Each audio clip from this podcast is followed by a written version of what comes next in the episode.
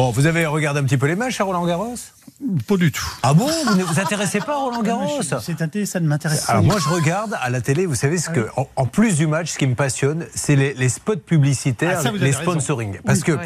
à chaque fois, vous avez un spot avec euh, des phrases très alambiquées et une marque qui essaie de se rattacher à Roland Garros, mais qui ne sait pas trop comment faire. Voilà. Oui, Écoutons pour voir. On dit que la victoire appartient aux plus opiniâtres. Une formule qui prend tout son sens sur cette terre battue.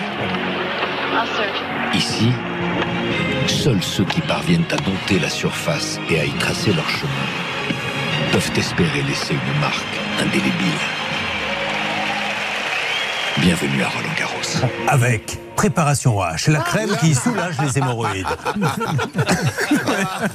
à chaque fois, c'est ça. C'est un truc où on vous parle de, de combat, puis à la fin, il faut bien placer la marque quand même. Et on se dit, mais quel est le rapport avec le tennis? Bon, eh bien, nous allons démarrer après ces bons mots. On était dans le ton, hein La femme fontaine qui permet aux champions chauds, hein, la canicule, la préparation H. C'est RTL que nous écoutons. On en est bien sûr maintenant.